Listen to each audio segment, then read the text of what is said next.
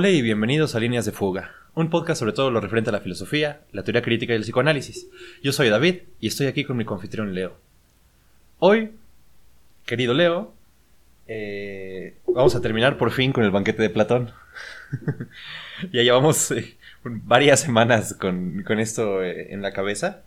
Y la verdad ha sido un gusto, realmente. Me, me, ha gustado mucho poder redescubrir este texto porque aparte eh, me ocurre algo y yo creo que esa es la razón por la cual hago un podcast. Y algo que, de lo que realmente no me gusta, que es que yo, yo pienso mucho hablando, eh, diciendo las cosas. Y eso es muy poco de filósofo, si tú lo piensas, ¿eh? porque yo creo que yo sentiría que es como más solemne si me voy yo a mi esquina a pensar así, concentrándome en mí mismo, como diría Sócrates. Como el pensador de Rodin. Claro, no, sí, sí, porque realmente si tú te das cuenta es muy... Eso sí, fíjate que a no le gustaba para nada la idea del debate, pero le gustaba mucho la idea de la conversación.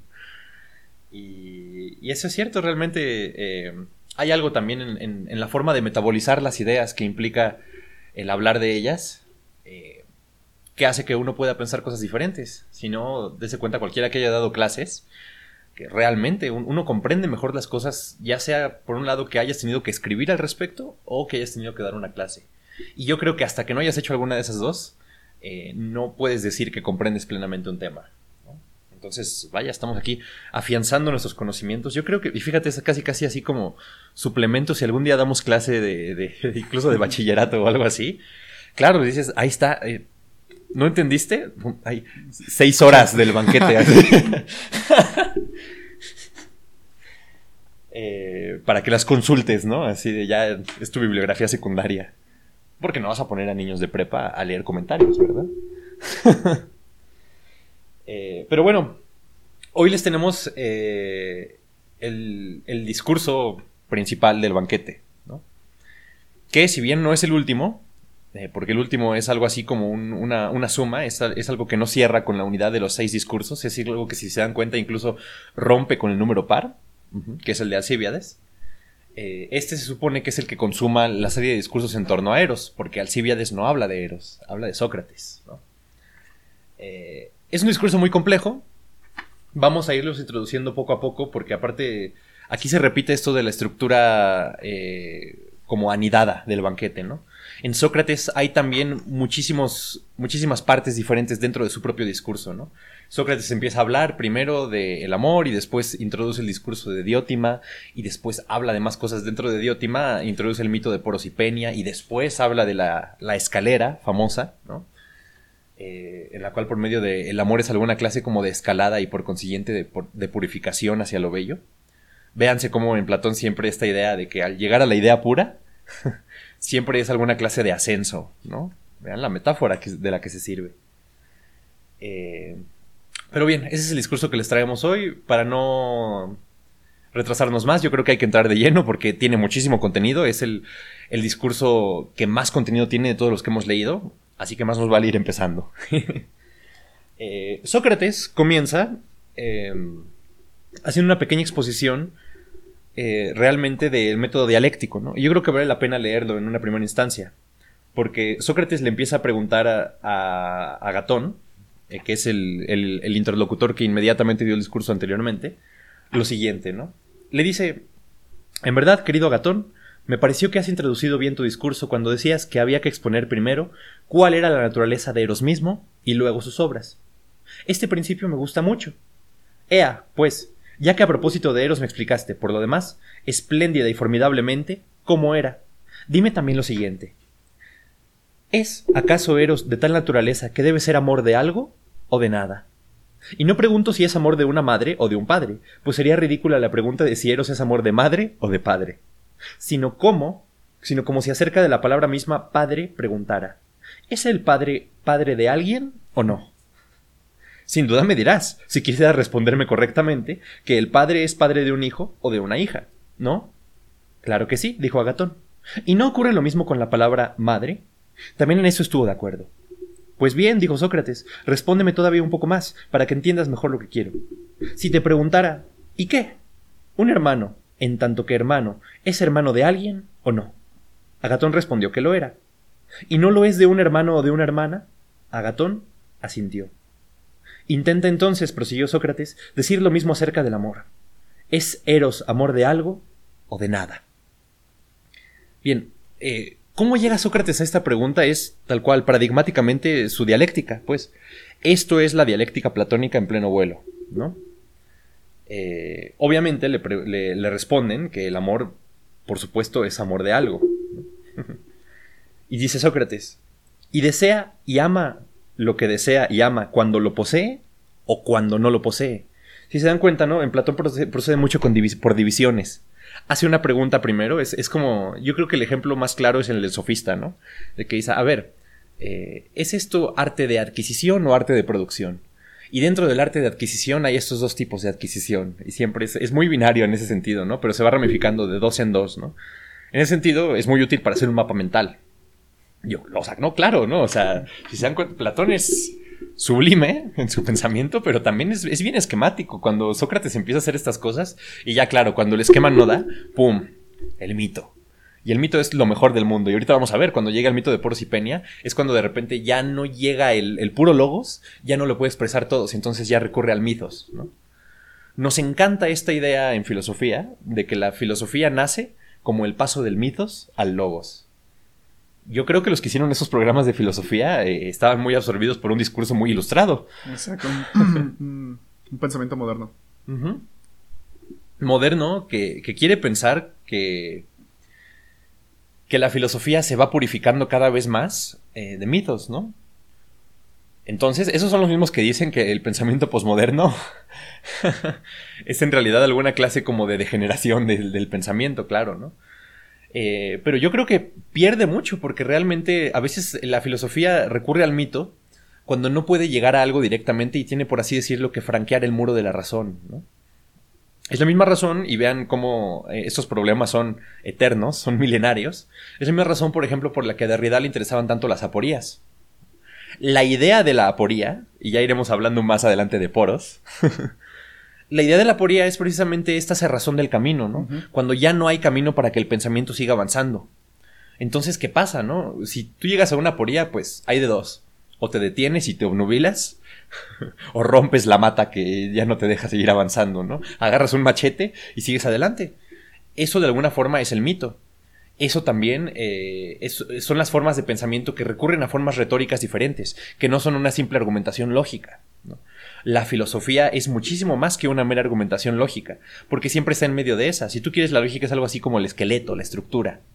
Pero siempre entonces lo que la dota de la carne, ese contenido, primero que nada, eh, las más de las veces sí necesita recurrir a algún tipo de metafísica, por mucho que no les guste a los analíticos.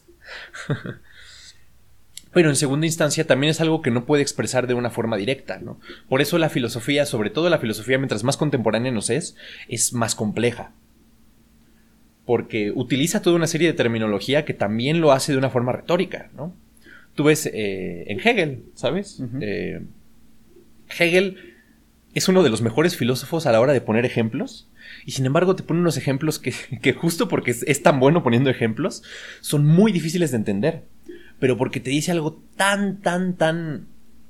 Eh, de forma pormenorizada, es decir, caracteriza de aquello de lo que te está hablando de una forma tan puntual que va a los matices de una forma tan amplia que tiene que hacer ese tipo de ejemplos muy oblicuos, muy difíciles, ¿no? Eh, y bueno, hay, yo creo, en Platón una forma germinal de esto. Es decir, esa forma retórica es heredada en gran medida de Platón. Eh, tanto para los que lo niegan como para los que lo afirman, ¿no? Eh, en Nietzsche también, por ejemplo, varios de los discursos de Zaratustra, pues bueno, se pueden entender como una forma de expresar algo que no se puede expresar de otra manera, ¿no? Eh, y hay esta unidad, pues, del estilo y del pensamiento. Pero vaya, podemos seguir avanzando a este respecto. Eh, Agatón le responde, por supuesto, que lo que desea y ama Eros, lo desea y lo ama cuando no lo posee, obviamente, ¿no? Eh, considera, pues, dice Sócrates, si en lugar de probablemente necesario que sea así, esto es lo que desea, desea aquello de lo que está falto y no lo desea si no está falto de ello, a mí, en efecto, me parece extraordinario, Agatón, que necesariamente sea así. Eh, porque, naturalmente, el que ya lo es no podría estar falto de estas cualidades. ¿no? Es decir, tú no deseas lo que ya tienes. ¿no? Es como... es un ejemplo muy bobo, ¿no? Tú no deseas ser guapo si ya eres guapo. es lo que diría Sócrates. Hay mil objeciones que se le puede hacer a esto, ¿eh? Por cierto. Porque si algo nos enseña el tiempo contemporáneo es que eh, nunca terminas de poseer algo, ¿verdad? Y claro, Sócrates en algún punto estaría de acuerdo con eso en lo que dice en su discurso. Hay algo de Eros que, que es eterno, pero es eterno porque nunca terminas de poseer al objeto. ¿no? Nunca terminas de apropiarte de él. Dirían los psicoanalistas, porque ese objeto es algo inapropiable, estructuralmente inapropiable, constitutivamente así. Hay algo del amor en eso, ¿no? Tú te puedes casar con tu esposa, ¿no? Tú puedes pedir que te, que te solden a ella como Hefesto, como Hefesto decía en, el mito de Aristófanes, ¿no? En el del andrógino. Eh, y sin embargo, tú dices, es que todavía no termino de apropiármela, porque claro, ¿no? No acabas. Porque es un objeto A, diría Lacan. Eh, me recuerda un poco al mito de la laminilla, ¿no? De que habla de la libido. Y dice que la libido es esto que precisamente por no existir es inmortal. y claro, Lacan, si a alguien le gustaban las aporías, era él también, ¿no? Pero sí hay algo del amor de esto, de lo inasible que es. Bueno, podemos ir, seguir con esto. Eh, sigue diciendo y dice, por tanto, también este y cualquier otro que sienta deseo, desea lo que no tiene a su disposición y no está presente, lo que no posee, lo que él no es y de lo que está a falto. ¿No son estas más o menos las cosas de las que hay deseo y amor? Y le dice que sí, por supuesto. Eh, y sin embargo, continuó Sócrates después, respóndeme todavía un poco más. ¿Las cosas buenas no te parecen que son también bellas? Eh, esto, curiosamente, es, es bien discutible, ¿eh? Bueno, depende, no, no, si, haces que la, si, haces que la relación sea simétrica, es muy discutible. Porque ciertamente hay cosas bellas que no son buenas. El mismo, el mismo Platón estaría de acuerdo. Y sin embargo, la idea de Platón es que no hay nada bueno que no sea al mismo tiempo también bello. Eh, vean esto, qué difícil es para, para muchos, mucho, mucho del pensamiento cristiano también, ¿no? Esto es muy pagano, pues. Es decir, literalmente es la idea de que, por ejemplo, eh, uno no puede ser bueno sin estar también de alguna forma bien constituido. ¿no? no puede ser bueno sin ser también bello. Porque actúas con acciones bellas, estéticamente bellas. Eh, la relación no puede ser simétrica porque, por ejemplo, pongamos un ejemplo, ¿no? Eh, alguien puede pensar, por ejemplo, que la tauromaquia es muy bella y, sin embargo, pensar que, no es para nada buena, ¿no? Que éticamente es extremadamente cuestionable. Y sin embargo puede decir que puede ser una obra de arte total. Y eso no tiene nada que decir sobre su, cualidad ética, pues, ¿no?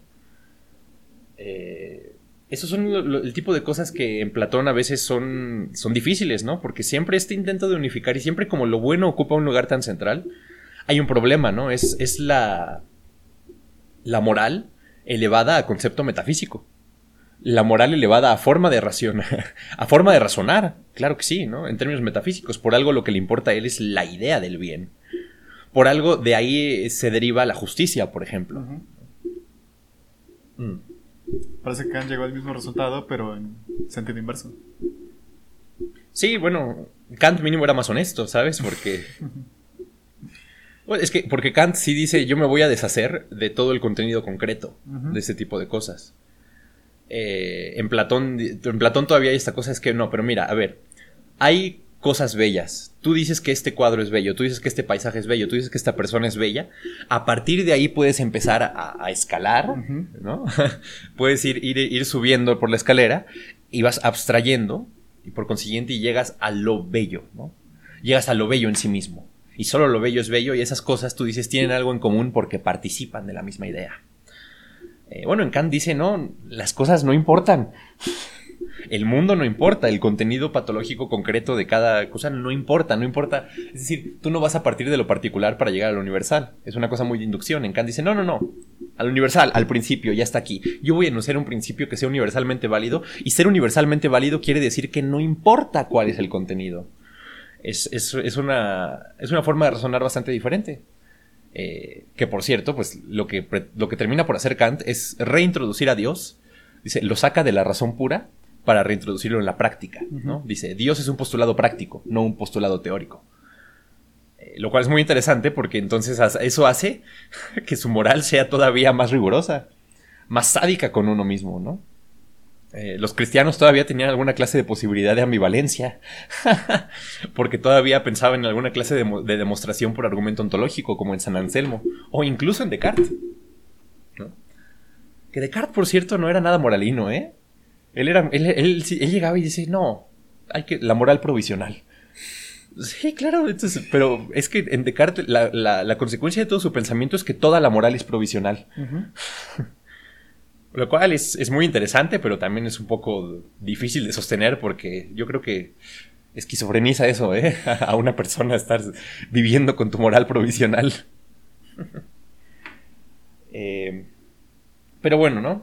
Continúa hablando y, es cuando introduce Sócrates lo de Diótima, ¿no? Eh, él dice que él conoció a esta mujer y él dice que él apenas era un iniciado en temas del amor y que ella era algo así como docta del amor. Claro, eso, eso tiene un montón de connotaciones bien interesantes, ¿no? ¿Qué, pasaría si tú llegas así hoy en día eh, y dices, es que yo soy docto en el amor?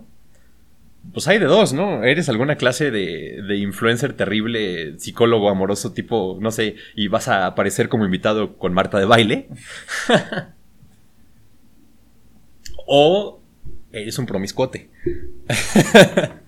Yo creo que son las dos cosas que uno pensaría, ¿no? Si uno es doctor en el amor. ¿Y por qué no? Más bien, el doctor en el amor va a ser alguien que sí tiene una o dos relaciones exitosas. Pero no es lo que uno pensaría, ¿verdad? Tenemos un prejuicio en pos de la variedad.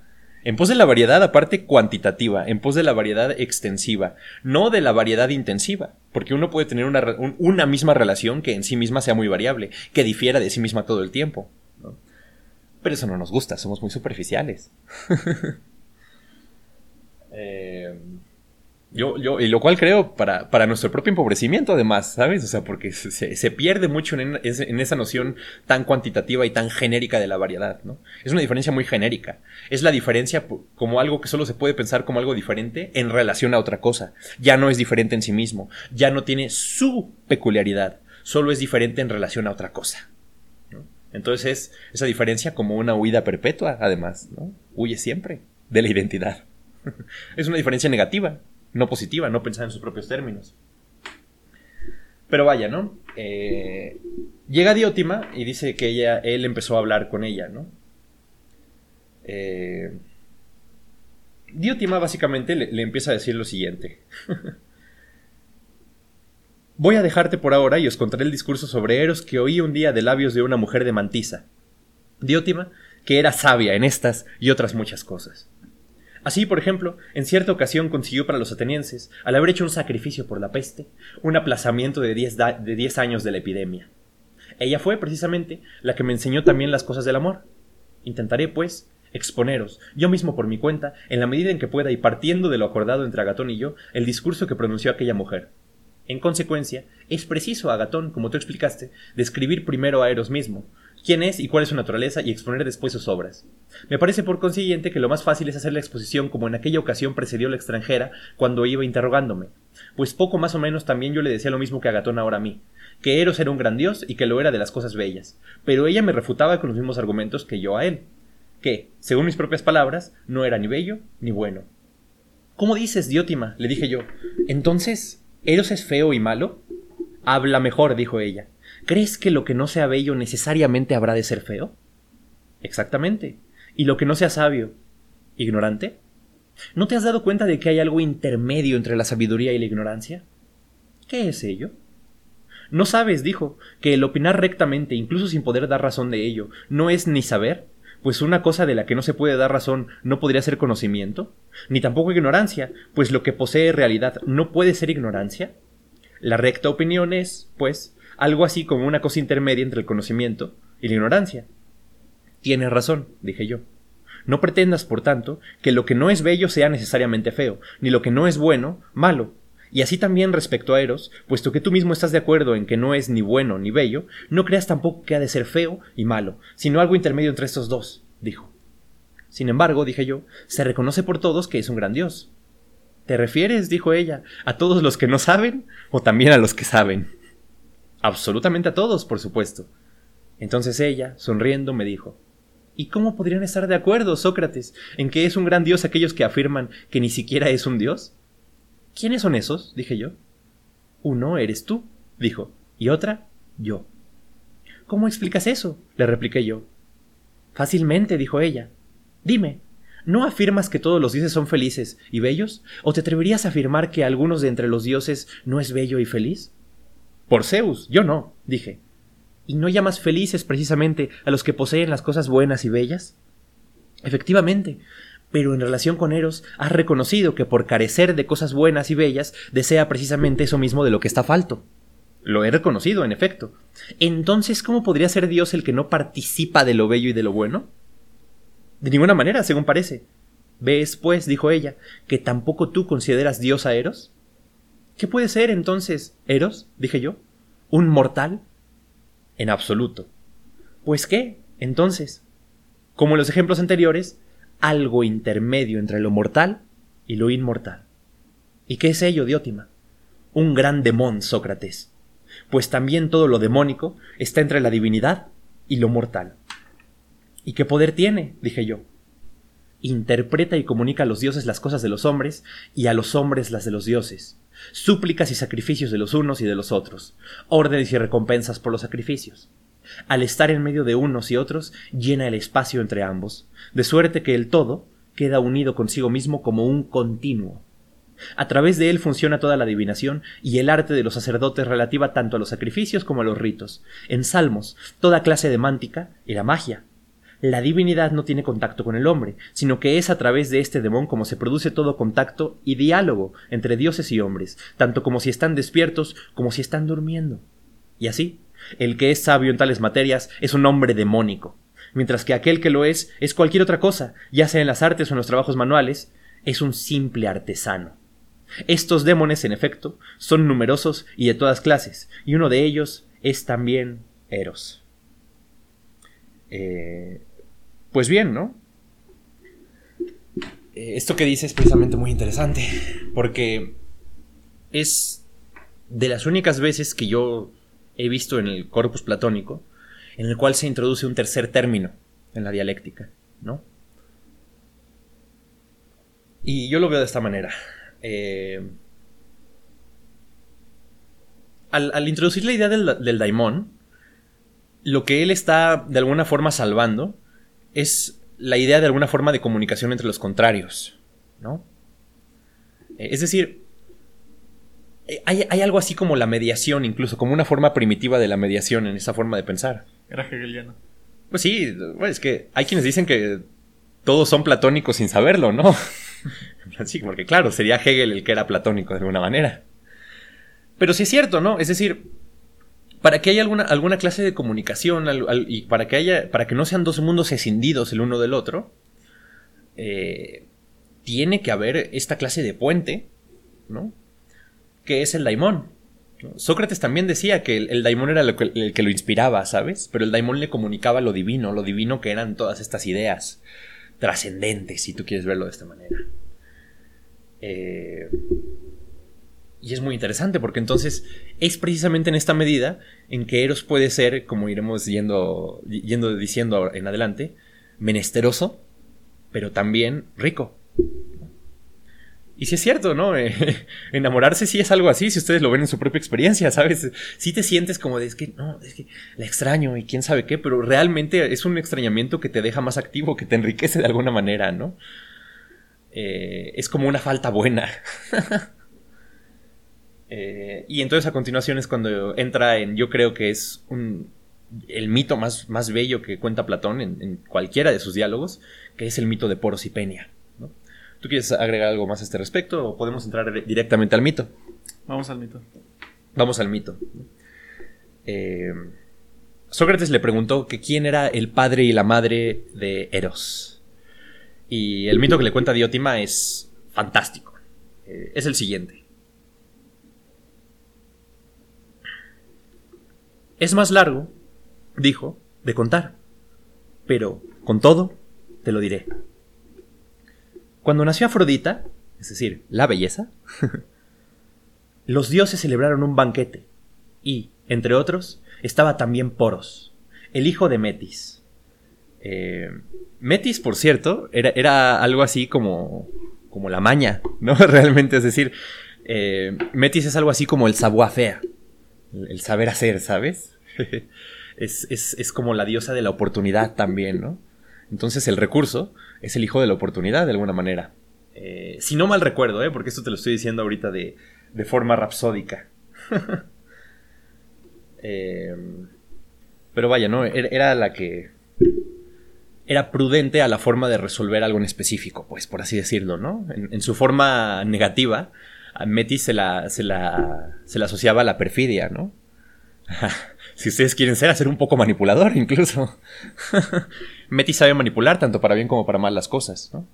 La hija de, de alguien que tiene ese conocimiento es Poros, el recurso. Eh, y continuamos. Después que terminaron de comer, vino a mendigar Penía. Eh, Penía es la, personificación de la pobreza, tal como se encuentra en el Pluto de Aristófanes. ¿no? Eh, Poros no es cabalmente la, personificación de su contrario, porque el, dios de la riqueza es Pluto. De ahí viene la palabra plutocracia. De ahí viene también el nombre de Plutón, el planeta.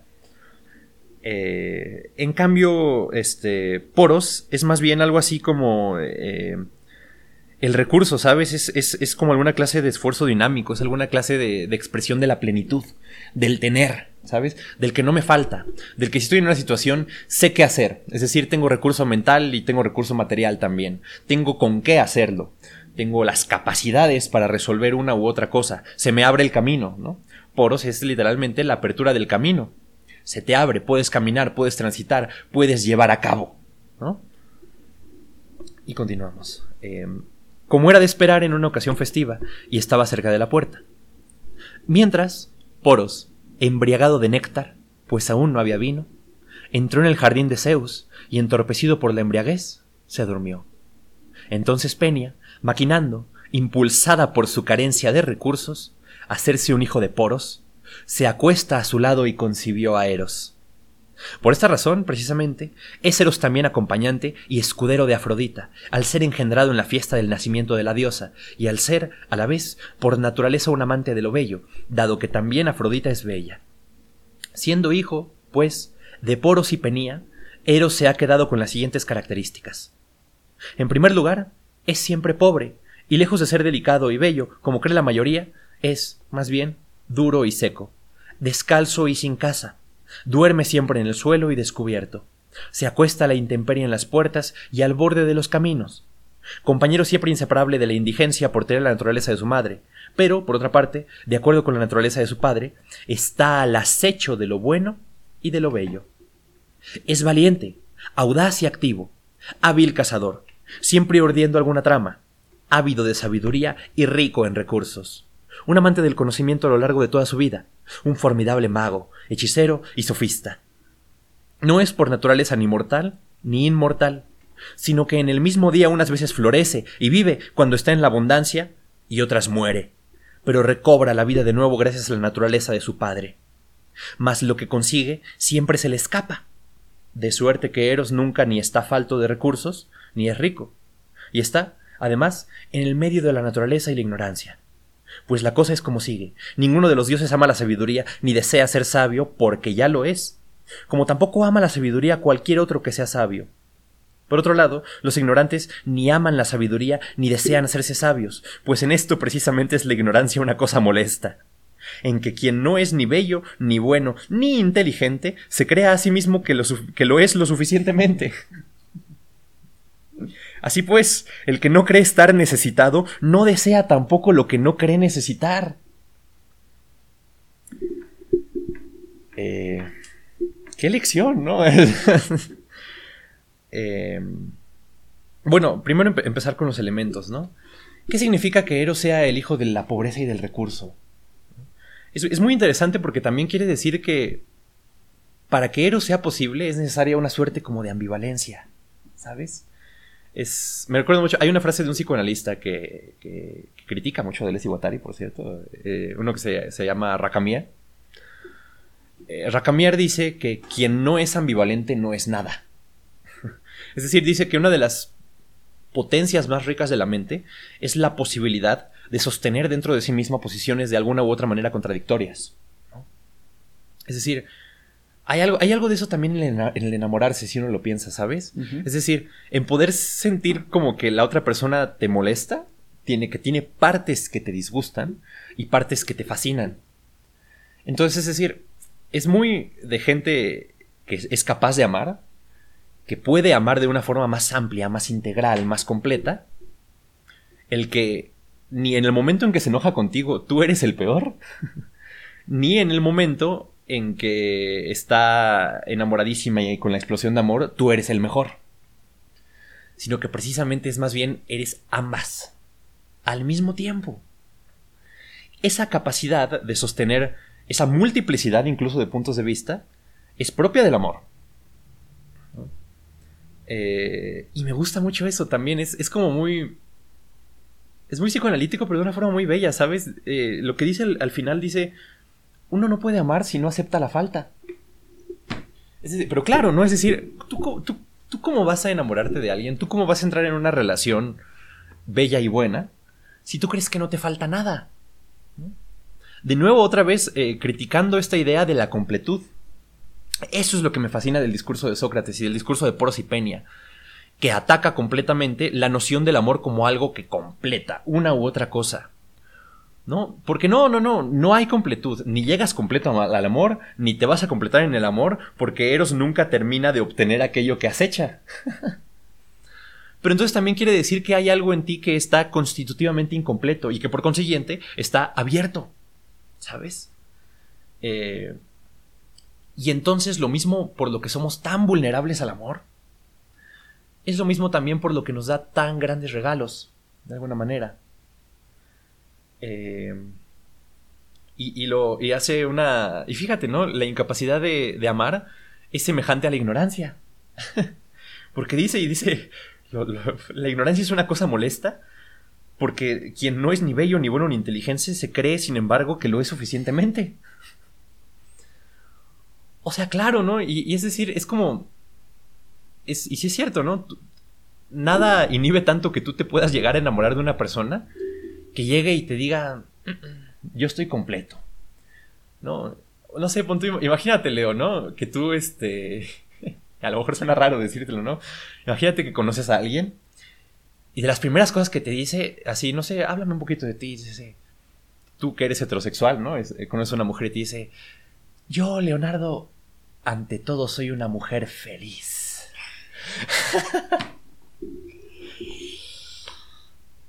¿Qué haces, no? Claro. Sí, claro, sí. No, y aparte, o sea, me siento muy completa, estoy muy satisfecha con todo lo que hago. Eh, me siento muy feliz con el lugar en el que estoy, con lo que ocupo, y tú dices, bueno, es que entonces ya no, ya no hay a dónde moverse. ¿Te das cuenta cómo eso cierra la posibilidad de la histeria? Claro, es que, es que exactamente, ¿no? Claro, para, poder amar hay que ser un poquito histérico. Sí. Sí, es que es eso, es eso, es eso, es eso. Ya, ya podemos ir hablando un poco al respecto eh, en adelante de eso, ¿no? Pero claro, eh, de las primeras cosas que dice Sócrates, y de hecho lo dijimos al final del discurso anterior, habla de que de alguna forma Eros es histérico. Porque dice así, no, es que Eros se ha de haber sentido rarísimo al escuchar toda esa serie de discursos. Dice, pero yo no soy eso, ¿no? Es como lo que pasa en el caso incluso de la disforia de género, claro, ¿no? Eh, ahí es esto, ¿no? Que a los transexuales, al, al, al haberles sido asignado un género con el cual no se sienten en casa, ¿no? Y fíjate cómo la, la palabra disforia tiene la misma raíz en, en, en, lo, que, en lo que transporta que metáfora. Ese foros de metáfora eh, dice, la metáfora es algo que lleva el significado más allá de sí, ¿no? Bueno, igual, la disforia es, es llevarlo mal. Es llevar mal eso que te dicen que eres. Bueno, igual dice, dice Sócrates al principio, es que necesariamente Eros al escuchar esas cosas dices que yo lo llevo mal porque me están diciendo que yo soy todas esas cosas y aparte me agradecen por los bienes que les doy, pero no me elogian a mí además, ¿no? No, claro, es que es, como. Es como si alguien te dijera así. Te respondiera a la pregunta ¿por qué me amas? Te amo por cómo me hace sentir. Pues no, no, o sea. Porque entonces me amas como amas al clonazepam. o me, o me amas como amas a, tu música favorita o algo así, yo qué sé, ¿no? Me amas por mis efectos somáticos. claro, eh, obviamente eso causa histeria, ¿no? Eh, pero es cierto, o sea, hay, hay alguna clase, y fíjate, yo, yo lo diría, lo llamaría incluso de esta manera, porque es casi casi como de psicótico el creerse, el creerse completo, ¿no? Es muy de delirio psicótico, si lo vemos desde un punto de vista psicoanalítico. Hay alguna clase de forclusión del, del significante que te castra, si tú quieres, ¿no?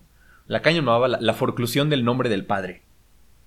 Pero sí es cierto, si el nombre del padre es esta instancia por medio de la cual tú terminas por identificar que no estás completo, que estás castrado, bueno, igualmente hay, algo que, es imposible amar si no es desde, algún punto de vista desde la castración.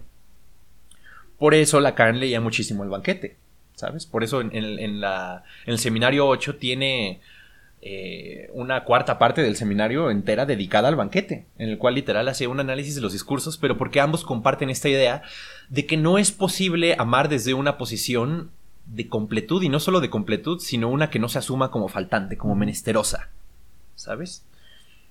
Eh, y no únicamente en el sentido de que no, es que, o sea, yo me enamoro de ti y tengo algo que aprender de ti, así muy a la forma liberal, ¿no? No, no, no, no, no, no, no, porque, porque si tú dices tengo algo que aprender, entonces en algún momento puedo terminar de agenciármelo. O sea, pero ese es el punto, es algo que nunca voy a poder tener. Porque, aparte porque el otro no lo es, eso es lo peor, ¿sabes? Es así. das la falta de alguna manera y no, y no dejas de darla. Eso es lo bonito del amor. Es que el amor no se comienza ni se termina. Sí, sí, sí.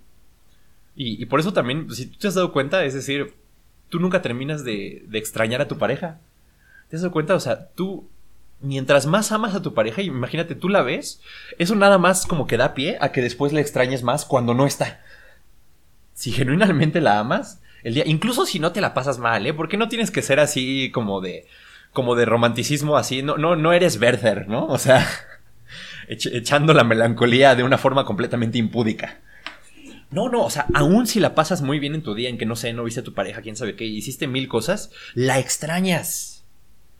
Hay algo en el amor de que eso, de que mientras más crece el amor, más la extrañas. Entonces, de alguna forma, la falta como que se profundiza, se complejiza, se padece de una forma más patente. Pero también mira qué privilegio, qué privilegio es poder vivir la propia falta de una forma que se aguante.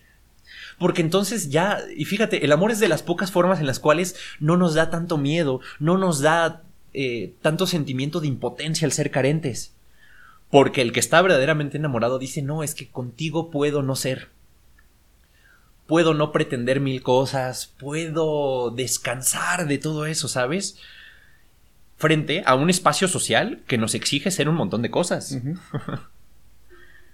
Eh, entonces eso, eso yo creo que es muy valioso, ¿no? Y continúa a partir de esto, eh, porque claro, no es pura falta el amor, ¿no? Si no sería, si no sería mendicidad. Eh, pero esa falta se, se conjuga también con que también como que te da poder. Y literalmente, y si, y si es cierto, ¿no? También es como, no por nada, era muy cercano a las musas. Es decir, y si es cierto, cualquiera que ha estado enamorado, como que de repente, y eso ya lo decíamos en, en el discurso de Agatón, como que te haces más elocuente. y no solo te haces más elocuente, también como que adquieres eh, una, una relación con la vida como que más generosa. Y fíjate, y fíjate que no es casual que la palabra generosidad tiene la misma raíz que generación, que génesis, que genealogía, ¿no? Esto que apela, que remite a lo generativo, a lo que da algo nuevo. Bueno, eh, el amor está muy vinculado a la generosidad porque si tú genuinamente amas, eres generoso con el movimiento que te propone, ¿no?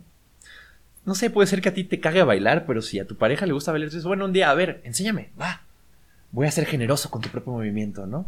O igual, ¿no? O, viceversa, pon tú que, que es- estamos con nosotros así, ¿no? Y, y alguien que sea nuestra pareja y se enamore de nosotros, ¿verdad?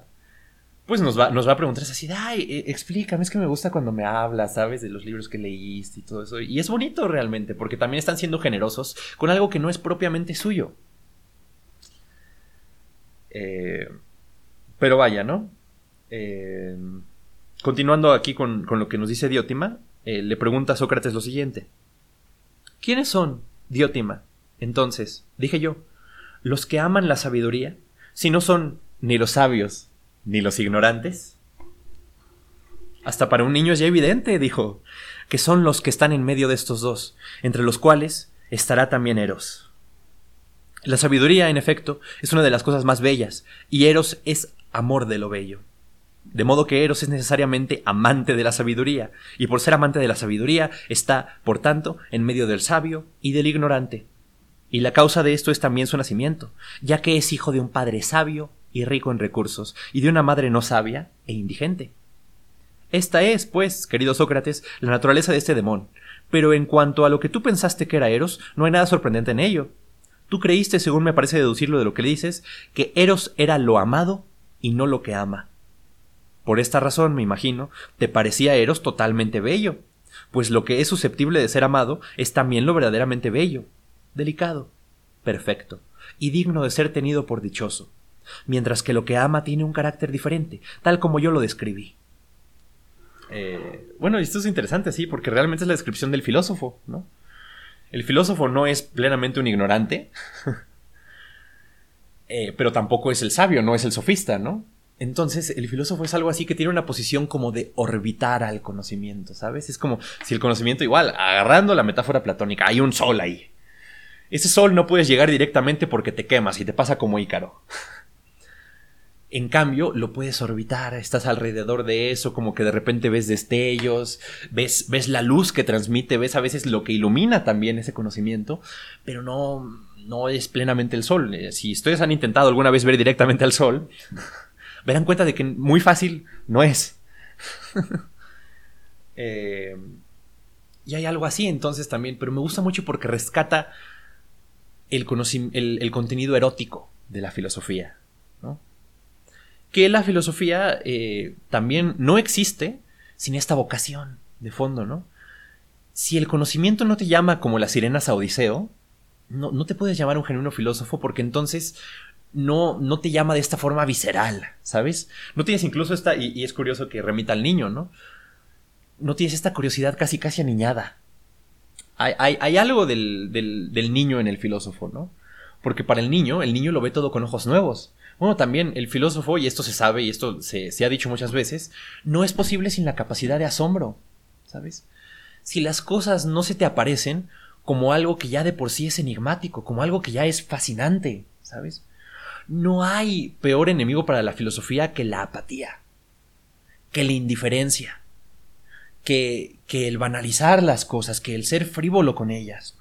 Y lo mismo con el amor, es decir, no hay nada tan detrimental para el amor como el amar de una forma genérica, por así decirlo, aunque eso es, claro que es un oxímoron, pues, ¿no? Pero es decir, obviamente, ¿no? Si tú vas por la vida eh, repitiendo tu misma formulita con todas tus parejas, primero, no se puede, pero segundo, no estás amando realmente. Porque claro, eh, hay algo de esa particularidad en ese sentido que solo es accesible por medio de un amor apasionado. Por eso cuando nos enamoramos, nos enamoramos de lo absolutamente más peculiar de las personas de las que nos enamoramos.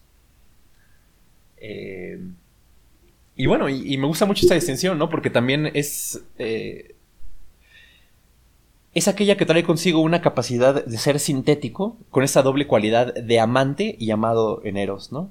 El Erastés y el Erómenos. Eh, porque precisamente lo que dice es que también es una relación como entre estos, estos dos polos. Y también es, muy interesante porque entonces si dice, si bien uno puede ser amante y amado al mismo tiempo, dice, la posición del amante y el amado no es simétrica.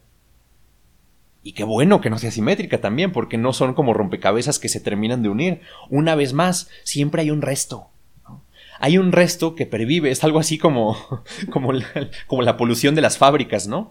No es como que nada más producimos un montón de cosas sin sacar un humo que es el resto que saca, ¿no? Es, o sea, sí, podemos fundir, ¿no? Y el amor nos va a unir una y otra vez, pero de esa unión no se va a dar una totalidad holística, no se va a dar una totalidad acabada. Se va a dar algo extra. Se va a dar un pequeñito exceso, ¿no?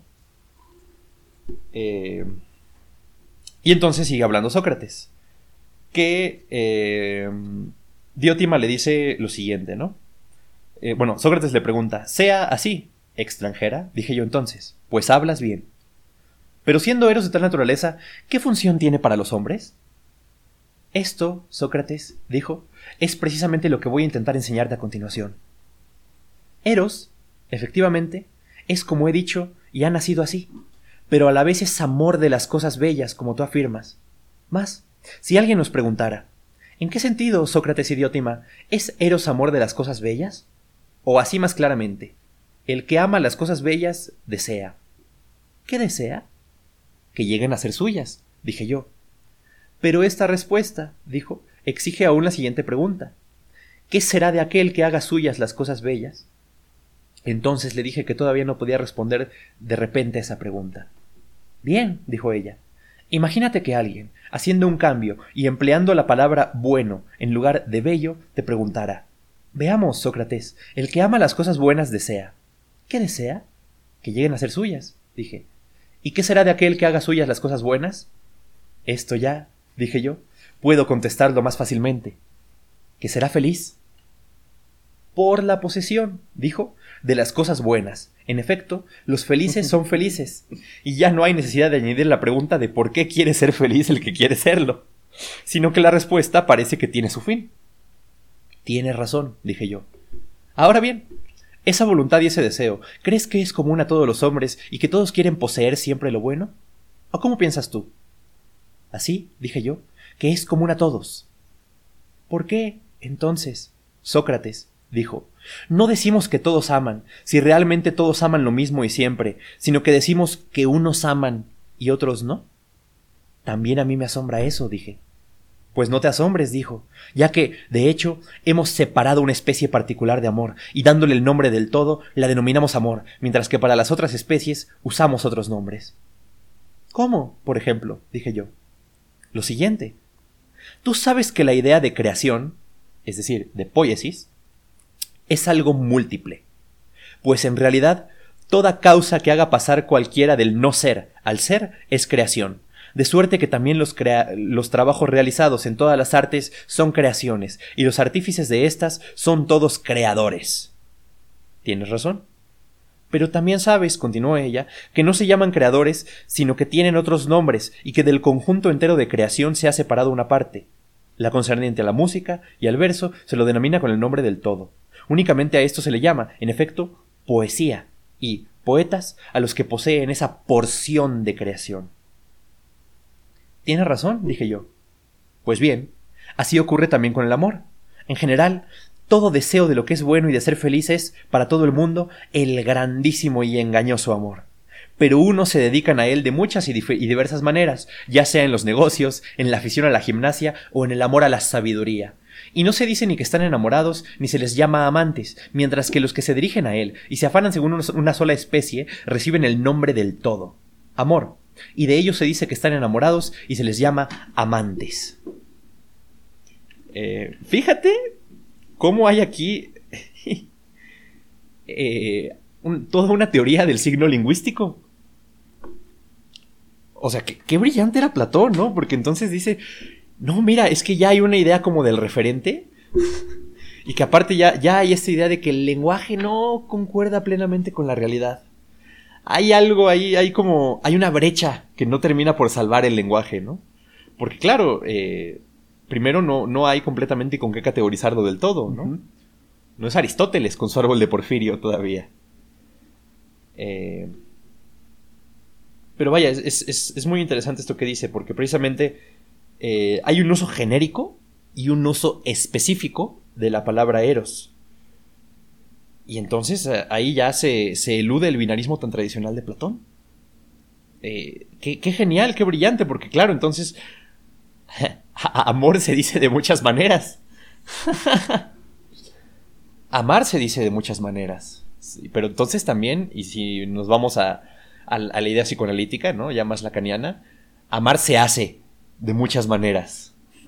pero precisamente en razón de, esa multiplicidad inherente al signo mismo. Eh, y aquí cuenta eh, eh, Diotima lo siguiente. Y se cuenta ciertamente una leyenda, siguió ella, según la cual los que busquen la mitad de sí mismos son los que están enamorados. Pero, según mi propia teoría, el amor no lo es ni de una mitad ni de un todo, a no ser que sea, amigo mío, realmente bueno, ya que los hombres están dispuestos a amputarse sus propios pies y manos si les parece que esas partes de sí mismos son malas. Pues no es, creo yo, a lo suyo propio a lo cual cada a lo, a lo que cada cual se aferra, excepto si se identifica con lo bueno, con lo, lo bueno con lo particular y propio de uno mismo, y lo malo, en cambio, con lo ajeno. Así que, en verdad, lo que los hombres aman no es otra cosa que el bien. ¿O a ti te parece que aman otra cosa? A mí no, por Zeus. Entonces, dijo ella, ¿se puede decir así simplemente que los hombres aman el bien? ¿Y qué? No hay que añadir, dijo, que aman también poseer el bien. Hay que añadirlo. Y no solo, siguió ella, poseerlo, sino también poseerlo siempre. Fíjate como siempre el amor tiene hambre de eternidad. Y esta es la primera definición clara, sucinta eh, y explícita del amor que hay en el, en el banquete. Es la siguiente. Entonces, el amor es, en resumen, el deseo de poseer siempre el bien. Es exacto, dije yo, lo que dices. Pues bien, dijo ella, puesto que el amor es siempre esto, ¿de qué manera y en qué actividad se podría llamar amor al ardor y esfuerzo de los que lo persiguen? ¿Cuál es justamente esta acción especial? ¿Puedes decirla? Si pudiera, dije yo, no estaría admirándote, Diótima, por tu sabiduría, ni hubiera venido una y otra vez para ti a aprender precisamente estas cosas. Pues yo te lo diré, dijo ella. Esta acción especial es, efectivamente, una procreación de la belleza, tanto según el cuerpo como según el alma. Y después le, le explica más claramente. Impulso creador. Sócrates tienen, en efecto, todos los hombres, no solo según el cuerpo, sino también según el alma, y cuando se encuentran en cierta edad, nuestra naturaleza desea procrear. Pero no puede procrear en lo feo, sino solo en lo bello. La unión de hombre y mujer es, efectivamente, procreación, y es una obra divina, pues la fecundidad y la reproducción es lo que de inmortal existe en el ser vivo, que es mortal pero es imposible que este proceso llegue a producirse en lo que es incompatible, e incompatible es lo feo con lo divino, mientras que lo bello es, en cambio, compatible. Así pues, la belleza es la moira y la ilitía del nacimiento. Eh, moira era como las que te asignaban tu destino, eh, y Litía era la diosa que presidía los alumbramientos, que hace cuenta que, que iba siempre al parto, ahí asistía. Por esta razón, cuando lo que tiene impulso creador se acerca a lo bello, se vuelve propicio y se derrama contento, procrea y engendra, pero cuando se acerca a lo feo, ceñudo y afligido, se contrae a sí mismo, se aparta, se encoge y no engendra, sino que retiene el fruto de su fecundidad y lo soporta penosamente. De ahí precisamente que al que está fecundado y ya abultado le sobrevenga el fuerte arrebato por lo bello, porque libera al que lo posee de los grandes dolores del parto. Pues el amor, Sócrates, no es amor de lo bello, como tú crees. Pues ¿qué es? Entonces, amor de la generación y procreación de lo bello. Sea así, dije yo. Por supuesto que es así, dijo. Ahora bien, ¿por qué precisamente de la generación? Porque la generación es algo eterno e inmortal, en la medida en que puede existir algo mortal, en en algo mortal y es necesario, según lo acordado, desear la inmortalidad junto con el bien, si realmente el amor tiene por objeto la perpetua posesión del bien.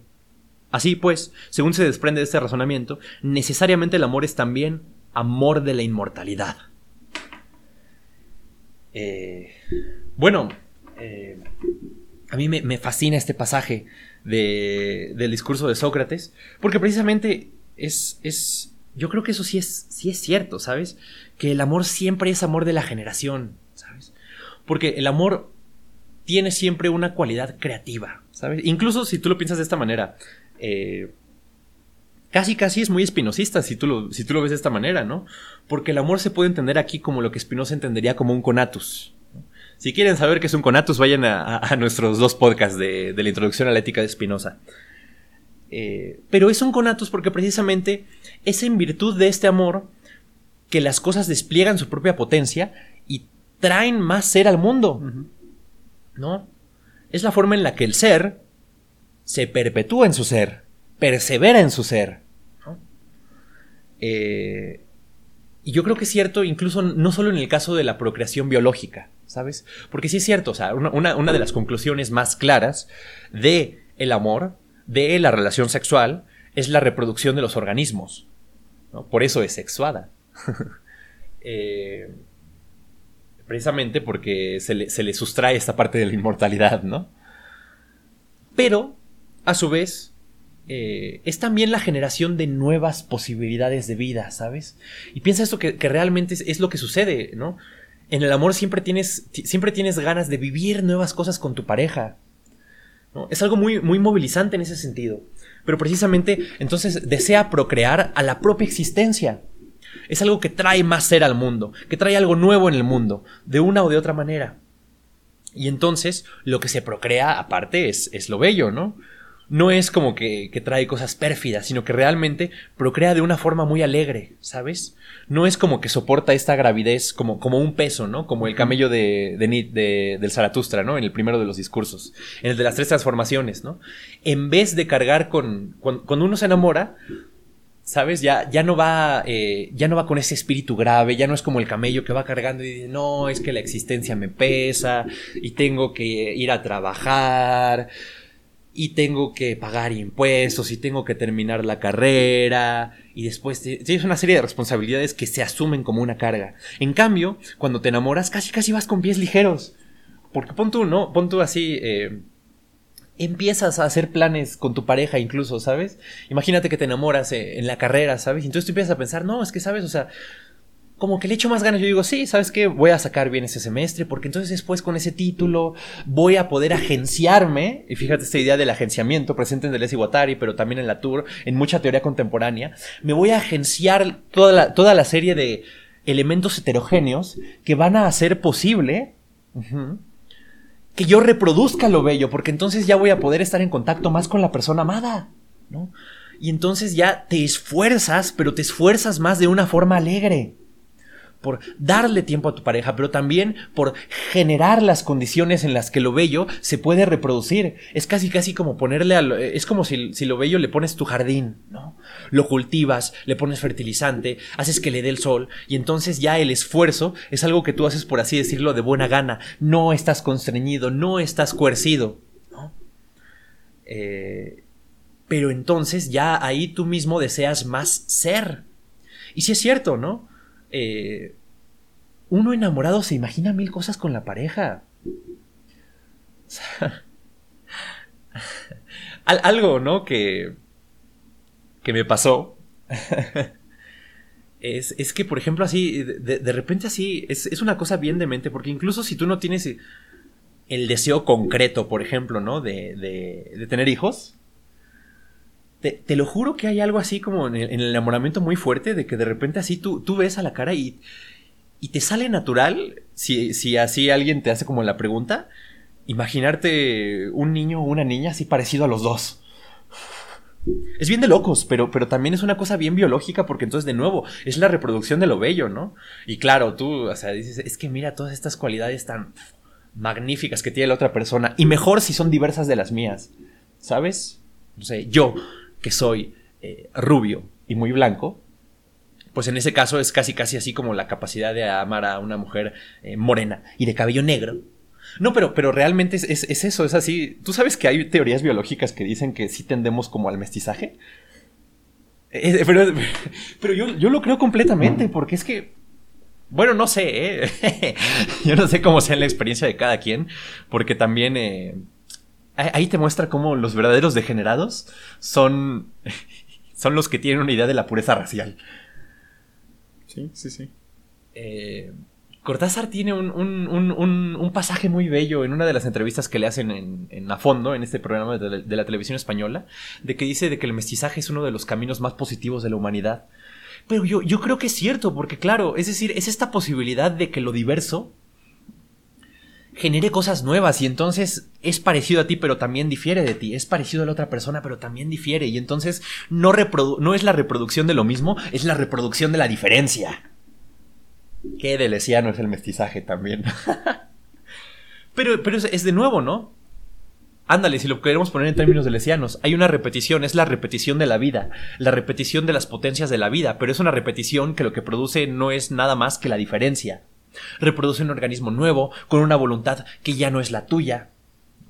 Pero eso entonces no, puede, no ocurre únicamente con, los organismos. También piensa, por ejemplo, si un día te mudas con tu pareja, van juntos a ser creativos a la, hora de, eh, de decorar el cuarto, por ejemplo, ¿no? Y si tú eres muy filósofo, pues tú vas a tener en tu cabecera así una bola de libros ahí medio desordenadotes, vas a tener tu luz. Y si tu pareja es de otro carácter, pues va a tener sus propios intereses, sus propias vocaciones y van a coexistir en un espacio. Y la forma de hacerlo coexistir es realmente una creatividad. Creas algo nuevo, ¿no? Así hay una poiesis propiamente de toda la casuística propia del amor. Y por eso el amor sí es amor de la generación y procreación de lo bello, pero porque se, se procrean las condiciones del crecimiento espontáneo de esa belleza, ¿sabes?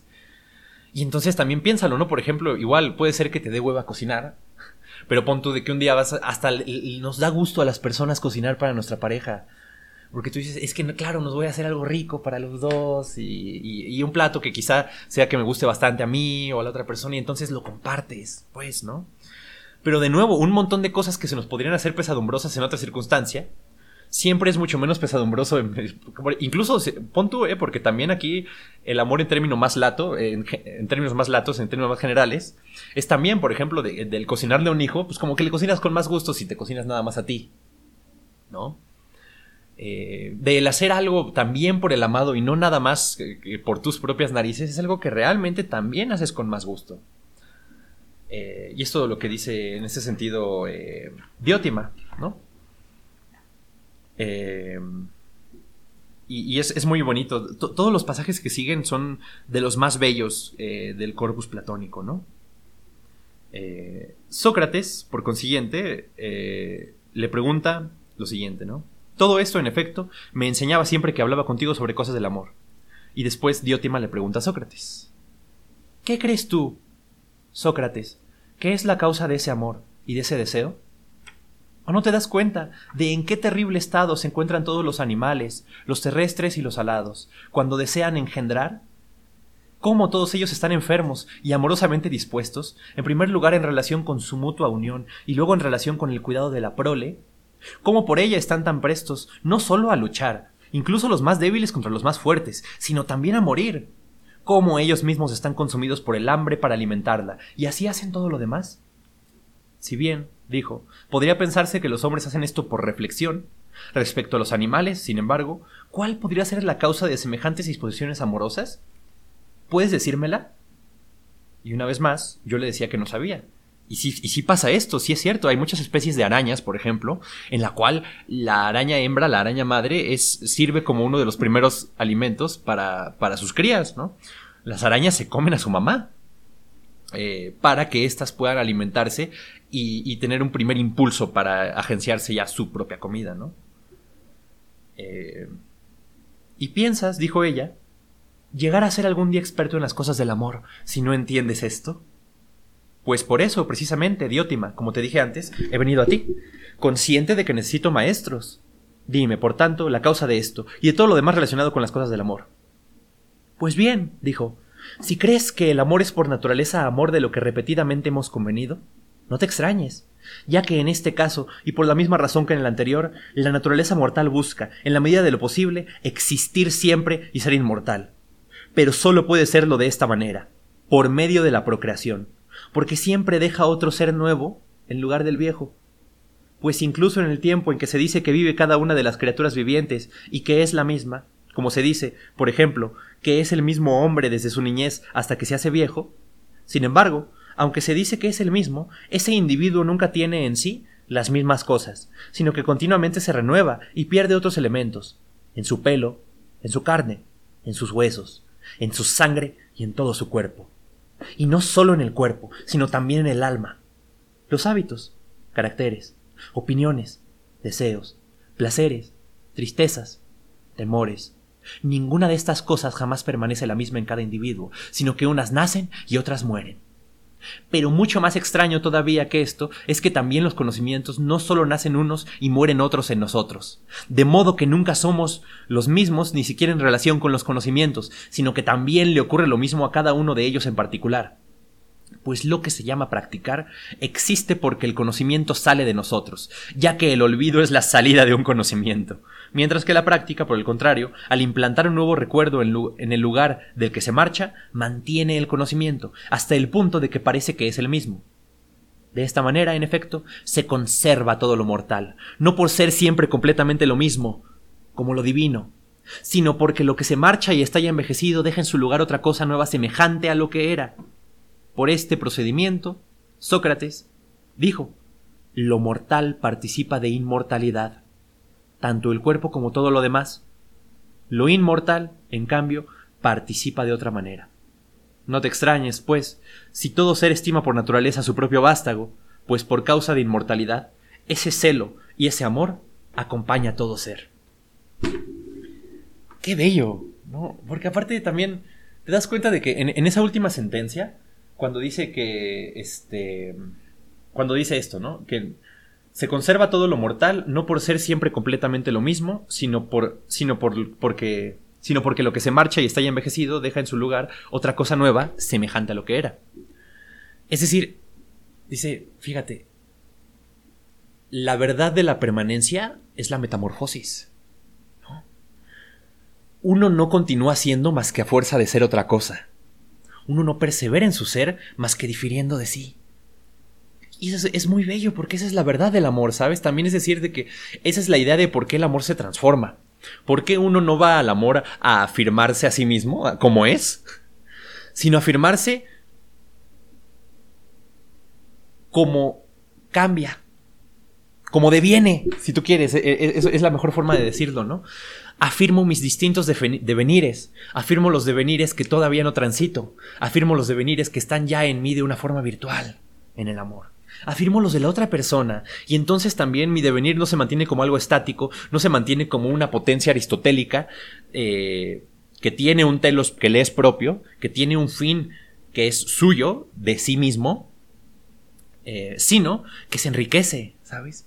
Qué belleza de que enamorarte es enriquecer tus propios devenires, es hacerlos más amplios, es hacer que tengan un horizonte más... Eh, con un, con un mayor rango, me gusta mucho esa idea, fíjate, nunca lo había pensado de esa manera, pero es cierto, ¿no? Eh, eh, enamorarse es enriquecer tus devenires. Claro, es, es, es poder devenir más. Poder devenir más grande. Ya no es tu devenir, ya es tu devenir mezclado con las potencias del otro. Eh, ya, ya es tu devenir un poco, ya también es un devenir heterogéneo, fíjate, ¿no? Porque ya no eres tú en, tu pureza si hubiera tal cosa, porque nosotros mismos ya somos varios, como diría Deleuze Guattari pero también es mi multiplicidad con la tuya. Y entonces se mezclan casi, casi como, como una bola, una resonancia completa de timbres distintos. Si tú quieres, si vas a tener un hijo, de material genético distinto, que se supera, ¿no? Nunca has pensado de que entonces también, por ejemplo, ¿por qué los hijos no son únicamente esta réplica de los padres? sino que en cambio también mutan, ¿no? ¿Tú te das cuenta por qué, por, qué, por ejemplo, puede un hijo ser más alto que sus dos padres? Bueno, porque también eh, hay una metamorfosis propia de esta herencia genética, en cierta manera. Pero también, mira, entonces, esto puede ser entendido en un sentido más lato. Eh, este amor es también el mismo amor por medio del cual escribirías un libro, por ejemplo. Y dice, es, como eso, ¿no? También el artista de alguna forma siente esos dolores de preñez. Y sí es cierto, ah, hay pocas cosas tan angustiosas como, como cuando estás escribiendo un libro o como cuando estás haciendo una pintura, de verdad lo sientes porque es así como de, estoy preñado, ¿no? Y, tengo náuseas. Pero porque, porque, porque claro, ¿no? Y, sientes ese alivio cuando de alguna forma es, lo saqué, pero dices, claro, no es como de ya está fuera, pero porque ya lo vivo está ahí objetivado. Y, objetivado y, es precioso todavía más en el amor porque entonces es la objetivación de una potencia doble. Ya no es nada más la tuya. ¿no? Ya ves al chamaco, o ya ves el hogar que construyeron juntos, si tú quieres, o ya ves los planes que hicieron juntos, o un montón de cosas más, pues, ¿no? ves en eso la objetivación de potencias distintas que crean algo nuevo que va más allá de sí, que ya no es una suma, que ya implica una X, ¿no? Ya no es 1 más 1 igual a 2, ¿no? Ya puedes poder que es 1 más 1 igual a 2 a la X. Esa X es esa potencia precisamente por medio de la cual ambos devenires se enriquecen. Y son nuevos, pues, ¿no? No es una mera suma, es un exponencial es algo que crece. Si tú lo quieres, lo puedes pensar como una espiral, ¿no? Que se va haciendo más grande, como un tornado, de que en su génesis puede ser más, más escueto. Y en cambio, mientras más se va elevando, se hace más amplio. Si queremos seguir usando la metáfora platónica de la elevación. Eh, pues bien, ¿no? A mí me, me gusta mucho esto, ¿no? Y. Idiotima le empieza a decir eh, lo siguiente a Sócrates, ¿no? Si quieres reparar en el amor de los hombres por los honores, te quedarías asombrado también de su irracionalidad. A menos que medites en relación con lo que yo he dicho, considerando en qué terrible estado se encuentran por el amor de llegar a ser famosos y dejar para siempre una fama inmortal. Ese, es bien de Aquiles, fíjate que Aquiles se murió por ser famoso para siempre. Por esto, aún más que por sus hijos, están dispuestos a arrostrar todos los peligros, a gastar su dinero, a soportar cualquier tipo de fatiga y a dar su vida. Pues, ¿Crees tú? Dijo, que Alcestis hubiera muerto por Admeto, o que Aquiles habría seguido en su muerte a Patroclo, o que vuestro Codro se hubiera adelantado a morir por el reinado de sus hijos, si no hubiese creído que iba a quedar de ellos el recuerdo inmortal que ahora tenemos por su virtud? Ni mucho menos, dijo, sino que más bien, creo yo, por inmortal virtud y por tal ilustre renombre, todos hacen todo. Y cuanto mejores están, sean, tanto más, pues aman lo que es inmortal.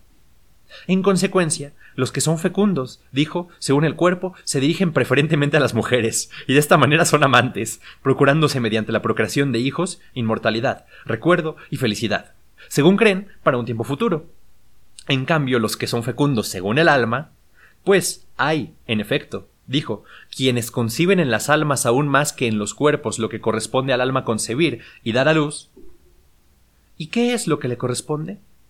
El conocimiento y cualquier otra virtud, de las que precisamente son procreadores todos los poetas, y cuantos artistas se dice que son inventores.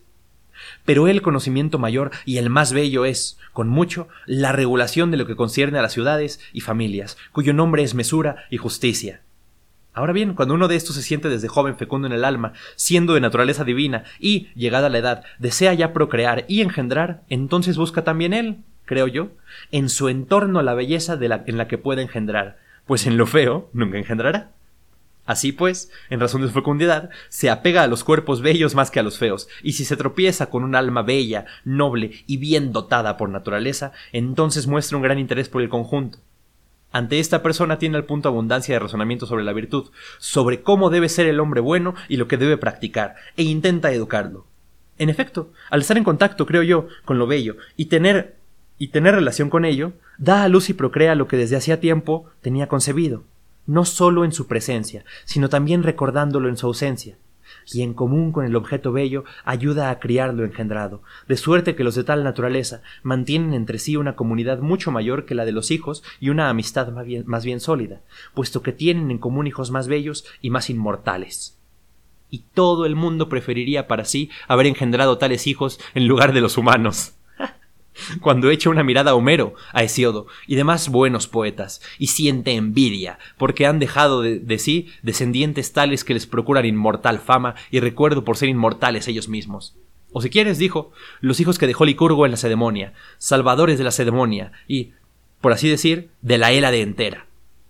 Honrado es también entre vosotros Solón, por haber dado origen a vuestras leyes, y otros muchos hombres lo son en muchas otras partes, tanto entre los griegos como entre los bárbaros, por haber puesto de manifiesto muchas y hermosas obras, y haber engendrado toda clase de virtud. En su honor se han establecido también muchos templos y cultos, por tales hijos, mientras que por hijos mortales todavía no se, no se han establecido para nadie. Estas son, pues, las cosas del amor en cuyo misterio también tú, Sócrates, tal vez podrías iniciarte pero en los ritos finales y suprema relevación, revelación, por cuya causa existen aquellas, si se procede correctamente, no sé si serías capaz de iniciarte. Eh, pero bueno, ¿no? Eh, fíjate cuál es el movimiento que, termina por hacer aquí. Eh, y habla, hace una distinción, ¿no? Entre la, la, fecundidad corporal y la fecundidad de alma. ¿Qué, qué fantasía si se mezclan las dos, además, ¿no? Porque aparte de, de hacer hijos muy bonitos, los haces muy inteligentes. Porque eres gran educador de tus hijos. no, pero bueno, también... Eh, fíjate cómo hace, hace alguna clase de, de, de, viraje y se va hacia la política. Uh -huh. Habla de alguna clase de amor político. Muy parecido al agape, pues, ¿no?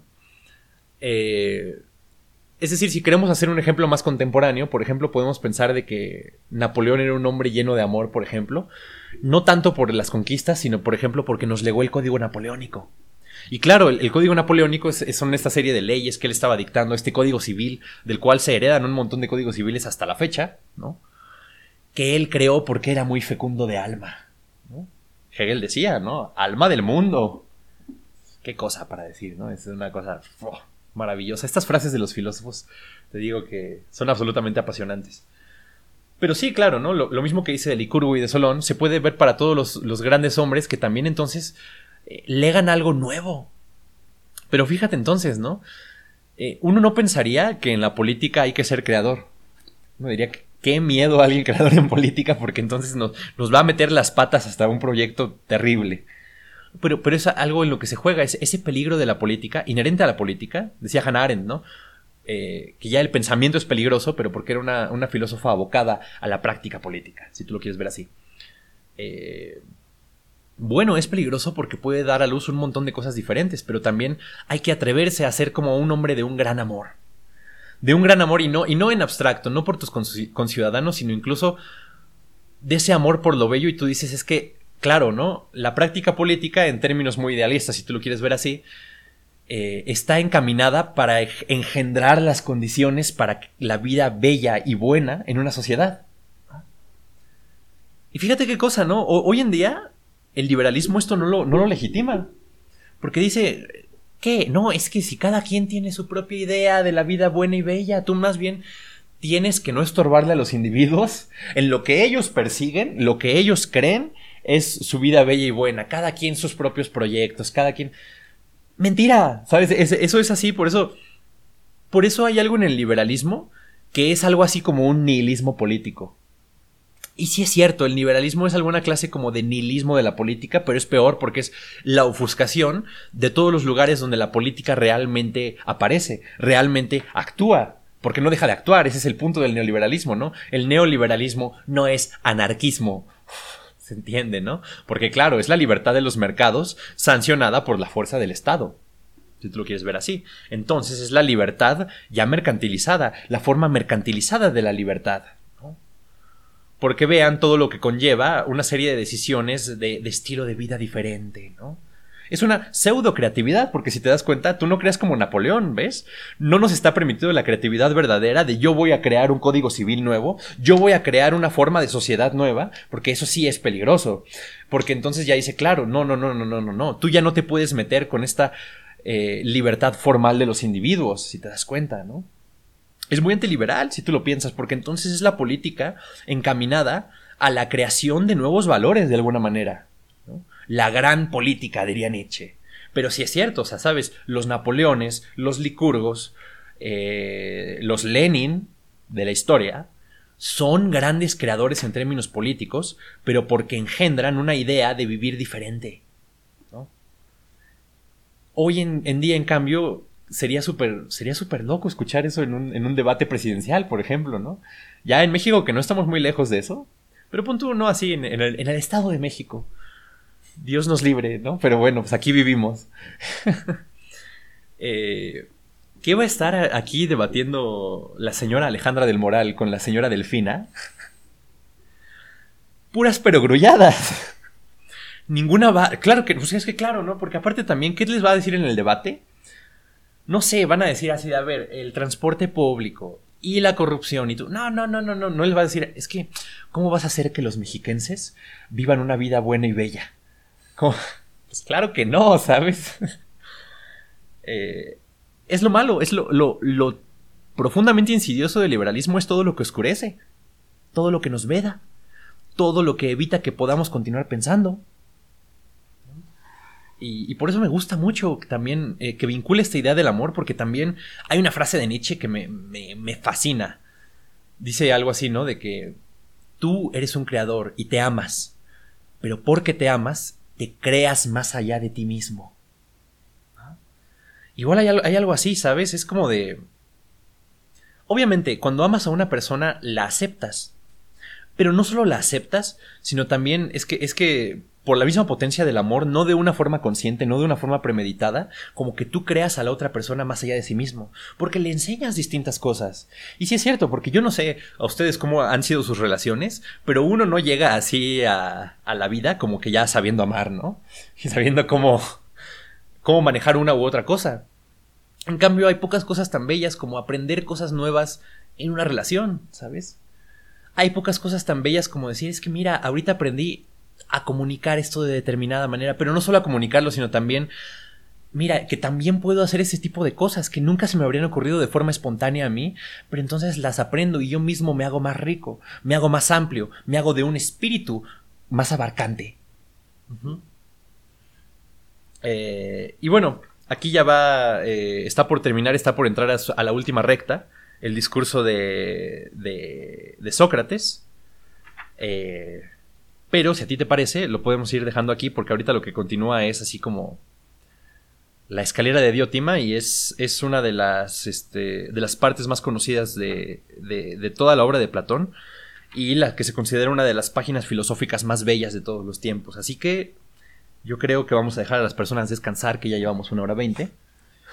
Es que ha sido un discurso especialmente largo a comparación de los anteriores. Es, mucho más largo. De hecho, lo que he notado es que eh, parece como que eh, lo, que presenta aquí Sócrates de cierta manera funciona como precursor de la República. Sí, creo que la República se escribió... Es que si yo mal la República es posterior, si mal no recuerdo, estos seis años de grados están en orden cronológico. Sí. Sí, sí, normalmente, normalmente se considera que la República es... Es que no, bueno, por ejemplo, varios de los... no se sabe, ¿eh? Cuándo se escribió realmente esto, pero el banquete es, una obra del periodo medio. La República, en teoría, es lo que consuma el periodo medio. Eh, y después de la República van obras como el Fedro. Por ejemplo, el Fedro se cree normalmente que va después de, la República. El banquete sí es anterior al Fedro, casi seguro. Casi seguro. Pero es. es. Creo que es casi contemporáneo. Es decir, lo podemos eh, colocar precisamente como. Platón estaba pensando más o menos lo mismo en la época en la que escribió la República y en la que redactó el banquete. Porque son parte del mismo periodo. Y sí, sí es cierto. Eh, porque también la República tiene, o empieza a esbozar Platón ya un pensamiento no tan binario. Como, sí. que, como que hace una intentona, pero falla. Sí, bueno, a mí me gusta mucho Platón porque Platón falla mucho. No, bueno, eh, pero es que... un excelente paciente para el Iván. Claro, no, pero es que, pero es que o sea, pero aparte él, él, él, él, sí tiene los tamaños para reconocerlo. Es decir, que tú al final de tu vida escribas un diálogo como el Parménides y pongas, y pongas así en, tu, en tus propios diálogos el argumento del tercer hombre, que es lo que básicamente se piensa eh, destruye toda la, idea de la metafísica de Leidos en Platón, ¿no? Esta, noción de las ideas, porque hay un problema que también Aristóteles lo formula, que es ese argumento del tercer hombre, del cual no vamos a hablar ahorita, porque ya el día que leamos el Parménides, eh, se los traemos. Pero, pero sí es cierto, ¿no? Es decir, que en Platón también hay esta gran capacidad para ser ambivalente. Platón eh, se refuta también en muchas ocasiones a sí mismo y eso es, eso es genial. Pocos pensadores lo hacen tan bien como él. Otro de, los que lo hace es Freud, por ejemplo. Nietzsche, de alguna manera medio rara, dice, por ejemplo, ¿no? En, en Ecce Homo dice así de, no, es que en el nacimiento de la tragedia todavía hay un hedor a hegelianismo. Dice, quién sabe qué. Raro, ¿no? Porque no es igual, vaya, pues, ¿no? Y, hay esos pensadores en los cuales también hay que pensar de que la idea de, Platón es como la, idea del proyecto filosófico, entendido en términos más amplios. Pero también yo creo que lo que muestra, y, muchas de las razones por las cuales, en gran medida, por ejemplo, creo que Aristóteles es más correcto que Platón, pero creo que, creo que Platón es infinitamente más sugerente de leer. en Aristóteles, Aristóteles es riquísimo también, pero sabes, es que no hay tantas cosas como que te estimulen de esa misma manera el pensamiento. Aristóteles es mucho más seco, yo siento que Platón me fecunda más. Eh, como que hay más reproducción de lo bello cuando leo a Platón que, cuando leo a Aristóteles, claro, ¿no? Aparte porque en Aristóteles eh, lo que pasa es que también hay que ser justos con él, ¿no? Se, se, de Aristóteles quedan en gran medida los apuntes. De Platón quedan los diálogos. Y Platón sí pudo cuidar la forma de una forma muchísimo más eh, rigurosa que Aristóteles, porque pues es como de Aristóteles quedan sus apuntes para la clase, ¿sabes? Pero sí, sí, es, y es cierto lo que tú dices, ¿no? Es decir, Platón poco a poco también va depurando su pensamiento y va siendo menos burdo, ¿no? Por ejemplo, eh, en los diálogos tempranos de Platón, que son igual muy interesantes, como la apología, por ejemplo, eh, sí es un pensamiento que es muchísimo más fácil de seguir, por eso es, clave empezar con la apología si nunca has leído nada de Platón. Pero es muy interesante ver cómo mientras va avanzando, eh, es, como la descomposición de todo ese pensamiento, ¿sabes? La, y la reconstrucción de algo infinitamente más refinado sobre eso mismo. Porque, por ejemplo, no sé, ¿no? ¿Sabes? Es, impresionante que la misma persona haya sido el autor de la apología de Sócrates, que el mismo autor haya sido el autor del Menón, por ejemplo, que el, del Timeo, que el del Teteto, que el de el Parménides. O sea, son, son diálogos súper difíciles, que el del Filebo también, ¿no? O sea, son diálogos extremadamente complejos, extremadamente sutiles, y ahí se puede ver, ¿sabes? Cómo también, eh, conforme se hacía más brillante, también se estaba volviendo más loco, también Platón.